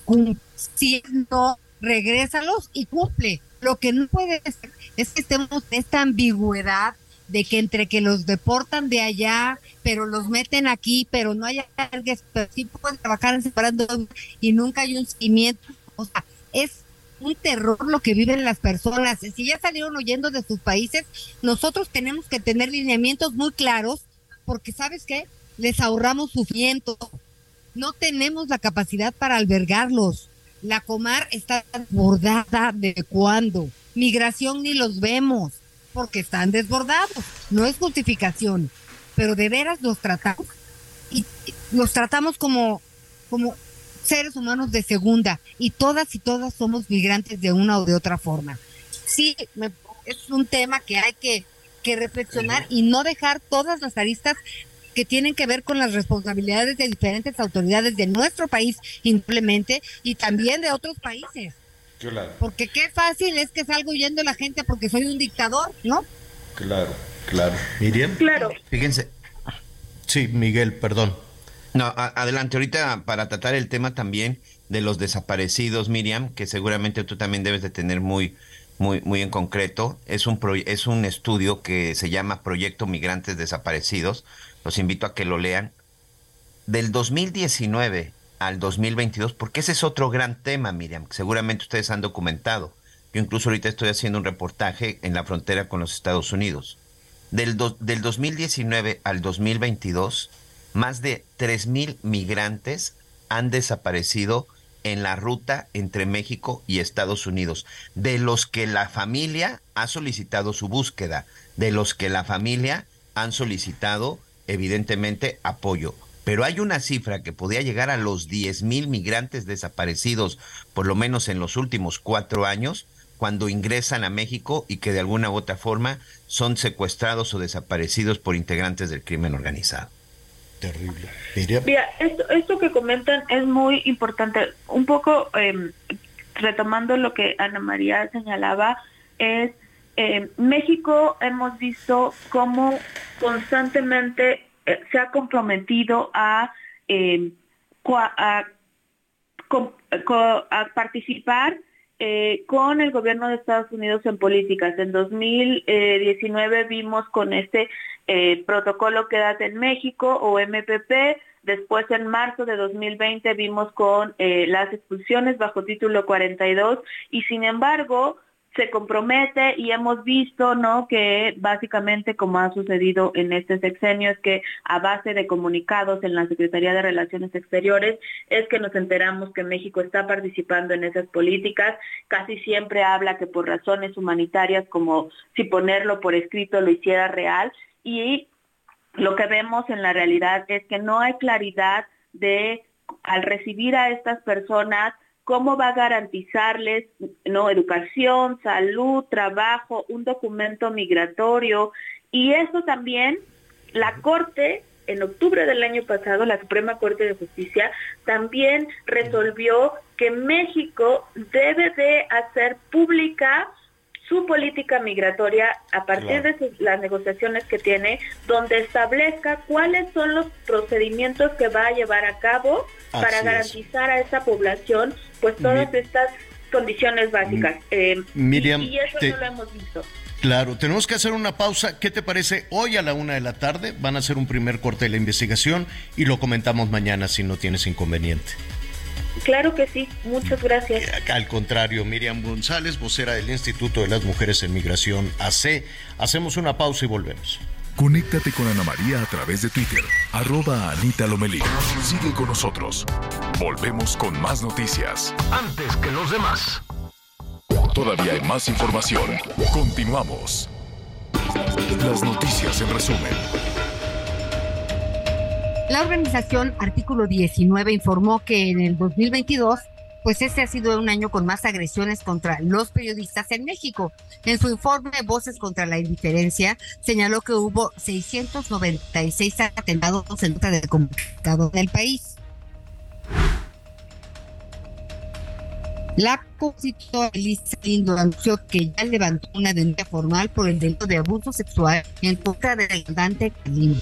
Indicó que los hechos ocurrieron presuntamente hace tres años cuando él se encontraba en estado de ebriedad. El Papa Francisco fue ingresado al Hospital de Roma para someterse a algunos controles programados y pues formó un comunicado en el Vaticano que todo va muy bien. Bueno, oigan, em, qué bueno que va, qué bueno que está bien el, el, eh, el Papa, que es únicamente un chequeo ahí de, de rutina. Eh, fíjese que en el Congreso de la Ciudad de México ah, hubo un anuncio importante, una decisión importante, con una votación prácticamente, este, prácticamente unánime, se resolvió que se, este, se aumentaran las penas de cárcel cárcel para no solo para quien se robe las coladeras. Ahora que estábamos hablando de que todo se inunda siempre en el mismo lugar y ahí siempre están las coladeras taponeadas, yo creo que están las calles mal hechas porque siempre, siempre, siempre es en el, en el mismo punto. Hay algunos lugares donde se acumula la, la basura, se roban las coladeras y se convierte aquello en un basurero y se hace un tapón, un tapón tremendo. Pero pues cuando vi este esta decisión que tomó el Congreso local aquí en la Ciudad de México de aumentar, si no me equivoco, hasta siete años de cárcel. Diez años. Diez, años, fíjate. Diez años de cárcel. Pero, ¿y cómo le van a hacer? Porque es únicamente para que los que se lo roban o también los que comercializan y compran, este, porque no es nada más, se roban las, ¿cómo se llaman las cornetas estas para la alerta sísmica? Wow, wow, como estas, los de la alerta, bueno, los altavoces. Los altavoces, yo le digo las cornetas. Los este también se, se las roban, cómo se suben, a ver, cómo te subes al poste, te roban la malvada corneta y luego vas y la vendes. estamos dormidos. Y luego te robas el cable. Siempre anda el cable ahí rodando. Ahora, lo que yo me pregunto, 10 años de cárcel para el malandro, que no debe estar muy preocupado, porque seguramente cuando los empiecen a agarrar, te vas a dar cuenta, no, pues el fulanito de tal que ya tenía como 16 ingresos a la cárcel y apenas tiene 19 años cumplidos, ¿no? O sea, esta, esta puerta giratoria que nomás no se puede, que nomás no se puede detener. Pero la otra parte, Miguel, ¿también agarran al que compra lo robado? ¿O nada más es correcto, se lo roba? Es correcto, mira, en la modificación que se hace al Código Penal de Procedimientos Penales de la Ciudad de México es que el que robe todo lo que tenga que ver con mobiliario urbano y equipamiento como cableado del metro, altavoces de la, altavoces precisamente como tú bien comentas, y las coladeras, postes o todo lo que se encuentre que tenga que ver con mobiliario urbano, va con una pena que puede llegar hasta los 10 años. Antes la sanción era de 6, era de 2 a 6 años, hoy pasa de 2 a 10. En la media aritmética que manejan de pronto ahí los abogados, no alcanzarían libertad bajo fianza. Ahora, quien comercialice, compre, venda, trafique, traslade, oculte eh, todo este mobiliario, incluidas las tapas de coladeras, la condena va hasta de siete años de prisión. Siete años de prisión para quien la compre y la venda y la trafique y diez años para quien se lo robe, Javier. Pues entonces no va a haber lugar ya en la cárcel, que de por sí están, están llenas, pero simplemente, a ver, esta disposición acaba de salir. Con que hagan un operativo, ahí cómo se llama, Peñón de los Baños, no, ¿cómo se llama ahí atrás del aeropuerto? Que hay unas calles. Sí, atrás del aeropuerto puede ser esa, la zona de Peñón de los Baños, muy cerca de ah, Zaragoza también. Ahí vas por, eh, ándale, hazte cuenta. Esto ya es colindante también hacia, hacia Texcoco, ¿no? Mm, sí, porque está ya pasando de esa zona, puedes llegar incluso hacia la zona del Estado de México. Bueno, hay unas calles anchas, anchas, secas, secas, abandonadas, que es puro unos basureros. Y entonces, eh, ahí están todos los negocios con cartulinas naranja. Yo supongo que las hacen color naranja para que la gente las pueda ver. Y en el camellón con un palito ponen la cartulina naranja. Se compran coladeras, se compra cable, se compra, se compra, se compra. Pues imagínate cómo van a levantar a todas, a todos. Digo, si es delito, pues entonces nada más estamos en una simulación, entonces nada más está como lo de los teléfonos celulares, ¿no? ¿Te acuerdas cuando decían, ahora sí vamos a ir por todos aquellos que andan agarrando, robándose los teléfonos celulares de la gente en los peceros? Y luego van y los ponen ahí en una banqueta en el tianguis y va la gente y compra el teléfono celular. Los vamos a agarrar a todos. No pasó nada. Que yo sepa, ya estoy hablando, así que como que yo sepa, que yo sepa, siguen vendiendo lo robado. Creo. No, no, no vi que hubiera operativos así que agarraran a todos, a todos estos que se andan robando los. Mira, es toda una cadena, ¿no? El, el criminal, el delincuente que está robando en este momento el teléfono celular a una persona, o que se está robando en este momento una coladera o que al rato en la noche se va a ir a robar el cable. Ese va y se lo vende a otra persona, quiero suponer. Esos también los van a agarrar, pero ¿cuándo? Porque una cosa es el anuncio, que ojalá que el anuncio pueda inhibir de alguna manera el robo, porque la otra parte está, yo quiero suponer que las alcaldías, esto opera en la Ciudad de México, eh, ojalá se haga también de carácter nacional. Eh, pero las alcaldías y el gobierno de la Ciudad de México seguro se gastan, este, ¿cómo se llama? Seguro se gastan unos dinerales enormes en estar reponiendo las tapas de las coladeras. 40 millones de pesos en los últimos tres años es lo que reporta el gobierno de México. Entre el 2019 y el 22 perdió cerca de 40 millones de pesos, según el reporte de la Ciudad de México. La otra pregunta es, ¿a quién van y le compran esas tapas? ¿A quién le pagan esos 40 millones? Oye, que además, oye, que además ni que fueran tan chiquitas. O sea, siempre es lo mismo. No, alguien de la autoridad, por supuesto, que sabe el caminito y en ese caminito le dejan para sus refresquitos. Y así, y así no digo, así que haya cambiado esa ciencia, no ha cambiado. pero, por lo menos ya están los 10 años de cárcel. Yo no sé cuándo van a ser, imagínate el operativo que se van ahí por, por esta avenida, quiero acordarme cómo se llama, el otro día andaba yo ahí, me, es que no soy muy bueno. Es la avenida Texcoco, Javier, debe ser la avenida Texcoco. Es una zona en donde están todas las chatarrerías, como se les llama. Y entonces, pues, se los van a llevar a todos. No, esa es otra, ahí penden lo, lo que la de los coches. La de los autopartes también. Y es pura simulación. A la gente que le roban la, hasta las llantas, lo que sea, pues muchos van y encuentran la misma pieza que les robaron ahí en, en, la, en la Buenos Aires. Pero por lo pronto está el anuncio, ¿no? El anuncio, ahora que ya se acerca la temporada, la temporada de, de lluvias. Sería muy interesante que un día buscaran a los desarrolladores, no a los desarrolladores, a los responsables de las vialidades y que les pregunten, oye, ¿no te da vergüenza haber hecho esa calle tan mal hecha y tan fea? ¿A poco no vuelven a pasar por donde hacen las calles? Están todas rotas y mal hechas. Yo si estuviera ahí en la administración pública y manejando el dinero de la gente, yo sí los llamaría a rendir cuentas.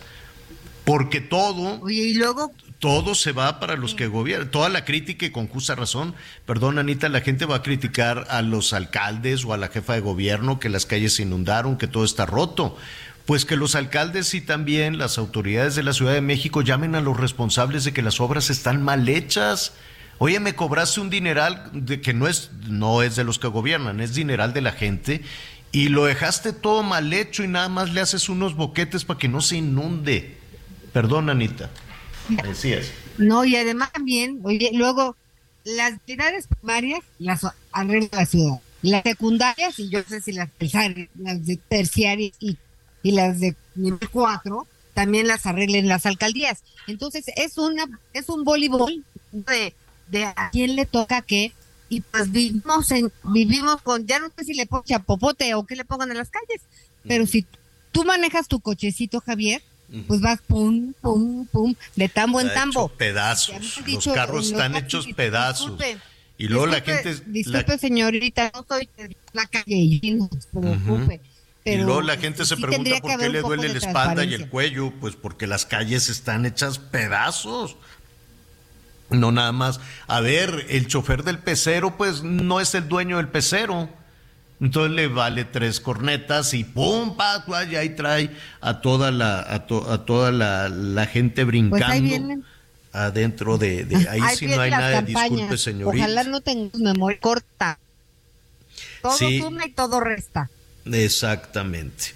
Oigan, ya que estamos ahí con el tema de Texcoco, este Miguel, Anita, fíjense que al inicio del programa pues empezamos con la Jimena Sariñana, la música y me quedé yo un poquito con la duda de qué fue lo que pasó. Está la Feria del Caballo, qué pena, qué tristeza, que pues apenas nos estamos recuperando de todo este tipo de eventos. Esto pues puede significar también algunos ingresos para los comerciantes, los que ponen ahí los puestos de comida, ingresos para los músicos, para los artistas que después de la pandemia pues no se habían podido este presentar, entonces cada vez que llega una feria pues es un coro celestial porque ya les va a caer un poquito de dinero, ¿no? A los cantantes, a las cantantes, a las bandas, a todo el mundo y, pues le puede llevar beneficio. El principal beneficio es que la gente se la pase bien, que la gente pueda socializar, pueda bailar, pueda brincar, pueda hacer todo esto. Lástima que derivan después en un asunto de violencia. ¿A qué voy con esto? Se presentó entonces la Jimena Sariñana, al ratito nuestro productor nos va a poner de fondo alguna musiquita de Jimena. Este, y, y pues nada, cantó, ella estaba muy contenta, muy feliz, y algo pasó en los camerinos que llegaron unos fulanos y, le y los reventaron a golpes, sobre todo al que dirige la producción de los conciertos de Jimena. Y de acuerdo a la versión que daba eh, Patti Chapoy, lo mandaron al hospital con el riesgo de perder los ojos. Correcto. Que tuvo desprendimiento de retina. ¿Qué, ¿Qué es eso, Miguel? ¿Qué pasó? Mira, esto ocurrió el lunes por la noche, en donde pues, la, esta actriz Jimena Sarillana, esta cantante Jimena Sarillana, se presenta en, la Feria del Texcoco, ah, que por cierto no estuvo en el palenque, estuvo en otra área que se le conoce como el Teatro del Pueblo, en donde incluso creo que ahí no te cobran, o sea, es decir, no fue en el palenque, pero bueno, ella estuvo ahí en la feria de, en la feria del caballo, ella estuvo invitada y bueno, hasta el momento lo que se sabe es que después de que terminaron su concierto, ella estuvo todavía un rato en el camerino y se retira. Hablando con la gente de la Fiscalía General de Justicia eh, del Estado de México, dicen que posteriormente, cuando Jimena Sarillana se va, se quedan sus músicos en un área y se queda también su representante, que es, es este, el señor Luis Miguel Melche Duarte. Y en un área estaba él en una especie como de oficina, parece que estaban viendo ahí alguna, algún tipo de negociación. Sus músicos son encerrados cuando solo empezaron a escuchar golpes. Los músicos no pudieron salir porque estaban encerrados, estaban amenazados, y bueno, lo que declara uno de ellos es que pues lo único que se les ocurrió fue llamarle nuevamente a Jimena Sarillana para que regresara. Ella ya se había retirado de la feria del caballo. Cuando ella regresa, dice que ya no le permitieron ingresar, Javier. Pero incluso estos sujetos, estos delincuentes que golpean a Luis Miguel, eran? los sacan. eran civiles. O sea, ¿qué eran? ¿Estaban borrachos? No, no, no, civiles, Anita. Pues ni tan borrachos porque le pusieron una golpiza que hoy lo tienen en el hospital. ¿Sabes que aquí, mira, regresamos siempre al mismo... No, si, si ahorita todavía no se sabe. ¿Por qué? Porque no ha podido declarar está delicado de salud. Está incluso en espera de ser hospitalizado, de, perdón, de que sea este intervenido quirúrgicamente, porque él tiene un trasplante de córnea y tiene que usar unos lentes especiales. Por supuesto que de los golpes que recibió, se vio seriamente afectado por ese trasplante de córnea y como tú bien dices, Javier, pues hay un riesgo, un riesgo latente en relación a su vista. No se tiene claro exactamente quiénes son, pero sí se sabe que son civiles. Y aquí, bueno, pues ya saben, lo de siempre, comienza el deslinde de responsabilidades. El ayuntamiento de Texcoco dice, yo tenía la seguridad al exterior de la feria con el apoyo de la Guardia Nacional y también con el apoyo de la policía, de la policía estatal. Yo hasta ahí es mi responsabilidad. Hacia el interior de la feria hay, otra vez regresamos, una empresa de seguridad privada, que es la encargada de la seguridad interna. Lo que pasa al interior de la feria no es mi responsabilidad. Lo que pasa afuera de la feria sí ya es responsabilidad del ayuntamiento, sí ya es responsabilidad de las autoridades. Lo cierto es que no hay detenidos, estos individuos se fueron, estos individuos escaparon te digo, incluso Luis Miguel, el, el, representante, el productor, fue localizado en un terreno junto a la feria. Se, prevé, se ve que todavía lo sacaron y que ahí finalmente lo dejaron. No ha podido rendir su declaración. Esto fue apenas el lunes, el lunes por la noche, porque él se encuentra delicado. Y lo único que dicen los músicos es que ellos ya estaban guardando el equipo, se estaban cambiando. Cuando llegaron unos sujetos, los amenazaron y los encerraron en el camerino y ya no escucharon más que los gritos, las amenazas y las mentadas de madre que estaban en el, en el camerino de al lado donde estaba Luis Miguel. Qué cosa tan terrible. Entonces no saben quién fue ni por qué. Los músicos tampoco, ni los técnicos, ni los músicos, digo, no sé de qué tamaño es el equipo de Jimena Sariñana, pero este no saben por qué y por lo que entiendo entonces los responsables pues los escaparon. No no los de la feria los ah no la, feria se la feria no ha dicho nada la feria se deslinda la feria este pues incluso que se no se la feria a la hora que la gente no quiera ir no lo que les va a tronar la economía de verdad piensan. Y sí son responsables aunque de por sí la feria de por sí la feria del caballo ha sido en los últimos años pues muy cuestionada. No, sé si ustedes recordarán que antes de la pandemia hubo un incidente también en la Feria del Caballo que se lanzaron desde una avioneta unas papeletas en donde existió una amenaza, en donde, bueno, hoy se dice que muchos integrantes del crimen organizado están detrás de, de esta operación. ¿Por qué? Por el cobro del derecho de piso, la extorsión, que también es un problema grave, gravísimo en el Estado de México y en el municipio de Texcoco. Qué barbaridad. Y pues yo me quiero imaginar que las autoridades están más ocupadas con los temas, con los temas electorales. Qué barbaridad. Bueno, pues ya, ya veremos al ratito este qué, en qué va todo esto. Esperemos que se recupere. Sé que entró a quirófano. Sé que entró este muchacho, este señor, no sé, no tengo. Buenas vibras y bendiciones, aquí le mandamos. Exactamente, y ver qué fue lo que detonó toda, toda esta situación.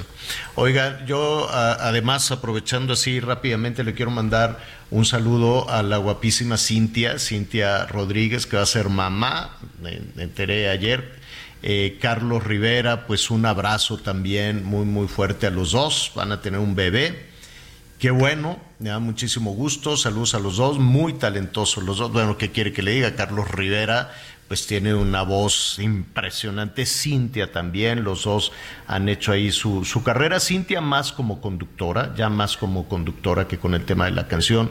Este, y Carlos, bueno, pues ya, ya saben, ¿no? Desde, desde este tema que en Madrid, fíjate más. Desde el Rey León en el Rey León, en Madrid, este, es en donde despegó su carrera, no necesariamente en México. Ya después regresó a México con mucho, con mucho éxito. Yo fui, lo, lo, vi allá en, en Madrid, en el Rey León, no sabes, lleno, lleno, llenos, con una popularidad impresionante. Fuimos a cenar ahí, este, lo acompañamos también a, a, ¿cómo se llama? Después de, del teatro y bueno, pues la gente se tomaba las fotos, todo, es todo un, todo un personaje. Felicidades, qué bueno van a tener a su, bebé, a su bebé que se llamará León, precisamente. Pues qué bueno. ¿No? Eso, eso le trajo buena suerte. Bueno, qué bueno, pudo ser peor y ponerle Simba, ¿eh? Ah. Oye, Anita Lomelí, busca, eh, le voy a decir a Marianito, mi sobrino, el hijo de Carlos, que es de los de primer ingreso ahí en la UP, que te que vaya y que nos mande saludos ahí desde tu cabina. ¿Qué está pasando ahí en, este congreso de, Pues ahorita acabamos de ver parar al gobernador de Querétaro, Mauricio Curi, ¿no? En compañía de aquel Mírez, presidente del Consejo de Administración. ¿Sabes qué taquillero el gobernador de, de Querétaro? Digo, me parece que es de los más guapos, si ustedes me permiten el desliz. Pero además. Oye, está, está en la lista de presidenciables también, ¿eh? Sí, mira, fíjate que ha hecho un gran trabajo, me parece, en Querétaro. Querétaro, pues, ha florecido en, en varios aspectos. Sigue siendo un lugar donde, pues, muchos extranjeros quieren llegar a vivir a las afueras de Querétaro y pues han tenido el tema de la seguridad. Entonces, bueno, ya, ya platicaremos con él. Estábamos en el tema de los migrantes porque ya vino y se sentó y yo le dije, luego, este, les mandó saludos, besos y abrazos. Y pues bueno, aquí anduvo tomándose fotografías. Este, Nos hubieras dicho para que lo metiéramos al aire, pero bueno, ya lo haremos. Pues es que estábamos muy intensos. Este, muy intensos y además no sabes qué reventó un arma aquí con tantas fotografías muy exitoso este, este Congreso número 15 de los jóvenes, ¿no? Esto impulsa el hoy, forma el mañana, así que pues muy complacidos, muy contentos de lo que vemos, de lo que escuchamos. Este, ya sabes que salen los jóvenes y van por los churritos, ¿no? Y luego ahí vienen todos de regreso y ya se sientan, este, se oye como una hecatombe, porque aplauden, bailan, cantan, escuchan. La verdad es que porque han, han tenido un cartel muy interesante de conferencias. Sí. Este, y la verdad muy interesante. Ya nos darán las conclusiones en los días subsecuentes. Este, y pues bueno, un desde aquí es la sede del Hotel Camino Real. Eh, gracias al Heraldo Media Group por esta oportunidad y pues bueno, hasta la universidad, ya decías tú, la Universidad Panamericana, Fundación Grupo Andrade, en fin, el restaurante Ceru, me dicen que comiste muy bien, que te gustó mucho. Se come este, muy bien, van a pues, abrir uno allá en los Estados Unidos, hay que ir. Perfecto, y gracias a María Cristina Mieres, también vicepresidenta de Desarrollo Cultural y Social, Franco Carreño, director general, Adrián Laris, director de Heraldo Radio, y pues bueno, aquí estamos todos muy entusiasmados, despidiendo casi casi la transmisión, Javier. Bueno, pues muy bien, ya prácticamente, ya prácticamente nos despedimos. Únicamente eh, señalarle que hoy por la noche vamos a retomar eh, cómo va evolucionando todo este tema de los migrantes. Hará Rosa Isela una, un primer balance en la investigación. Entiendo que así será alrededor de ya en unos minutos más, ¿no, Miguel? A las 5.30 de la tarde, Javier. A las 5.30 de la tarde estará la conferencia de prensa ahí en Palacio, en Palacio Nacional. Así que, bueno, pues vamos a estar muy pendientes que yo ya no entendí por qué este doña Rosa Isela, insisto, yo quiero ver al responsable de esto, incluso pues junto con su jefe directo, que sería el secretario de Gobernación, más allá de los acuerdos que tengan. Pero bueno, pues la señora Rosa Isela otra vez sale al quite. Oigan, y se nos fue, se nos fue el tiempo, pero eh, vamos a, retomar, vamos a preparar todo este tema de los Guacamaya Leaks, este hackeo al ejército con estos millones y millones de documentos que se han hecho público y que todavía se siguen revisando y que se siguen analizando. Hay por lo pronto dos militares detenidos, ¿no, Miguel? Sí, señor. Hay ahorita ya por lo menos dos personas, dos personas detenidas que están siendo puestas a disposición y sobre de esto, bueno, pues ya esperemos que se estén dando más avances. Las personas, evidentemente, son los que estaban ahí, que ya bien nos lo explicaba Reinaldo, un funcionario de migración y uno de estas famosas empresas privadas. Pero bueno, el hecho es que saber si fue una decisión propia, si recibieron una orden, qué fue lo que sucedió y sobre todo por qué los dejaron encerrados cuando vieron que se estaba presentando el, incendio al interior. Provocado no, yo, pero había un incendio y estaban encerrados. Así es. Yo me refería al eh, Guacamaya Leaks. Sí, señor. A, esta filtración que ya lo retomaremos mañana. Ya retomaremos mañana porque ahorita se nos vino el tiempo encima. Anita, que te inviten a comer al Ceru. Está muy bueno. Sí, ahí voy. Ahí ¿Mm? voy, ahí voy. Está bueno. ¿Qué tal? Es que, fíjate que nos, perdón, rápidamente, se está eh, diciendo que el Papa sí se va a quedar en terapia médico hospitalaria porque sí tiene una infección respiratoria, se descarta COVID. Esa información que está llegando en este momento, también, perdón, estoy con todo esto, por parte del Vaticano, pero el Papa sí ingresó por unos estudios rutinarios, pero se, va a quedar unos días en el hospital. Gracias, Miguel Aquino. Gracias. Yo soy Javier Alatorre, lo espero a las diez y media en Hechos. Muchísima, muchísima información, se va a poner bueno. Mientras tanto, siga con nosotros en el Heraldo Radio. Siente tenerte Borrarme tus besos pa' que me los vuelvas a dar. Gracias por acompañarnos en Las Noticias con Javier Alatorre. Ahora sí ya estás muy bien informado.